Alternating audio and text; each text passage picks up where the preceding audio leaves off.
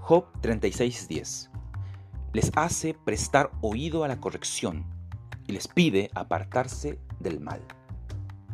Oír la ley de Dios es más que escuchar, es obedecer sin chistar. Los sordos tienen orejas, pero no pueden escuchar.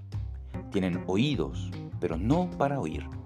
Puedes hablarles de cerca, incluso les puedes gritar, pero así como un ciego no puede leer, aunque el libro esté al frente de sus ojos, el sordo no puede escuchar, aunque le grites con un micrófono.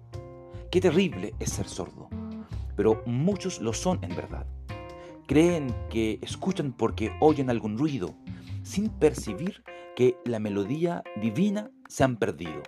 Nadie puede escuchar a Dios si Él no decide primero hablarles. Y cuando Él en su amor llama su atención por medio del micrófono del dolor, nadie quiere escucharle. Por eso, es solo gracia oír su voz. Es solo su poder que nos permite oír y retener lo que muchos no pueden entender. Es solo su amor que nos habla al corazón y por medio de su palabra encontramos corrección. Él y no nosotros es quien hace que le podamos oír. Su voz y no nuestros oídos es quien nos permite su corrección percibir. ¿Qué debemos grabar en el corazón? Que escuchar la voz de Dios es un don que solo viene de parte de Dios.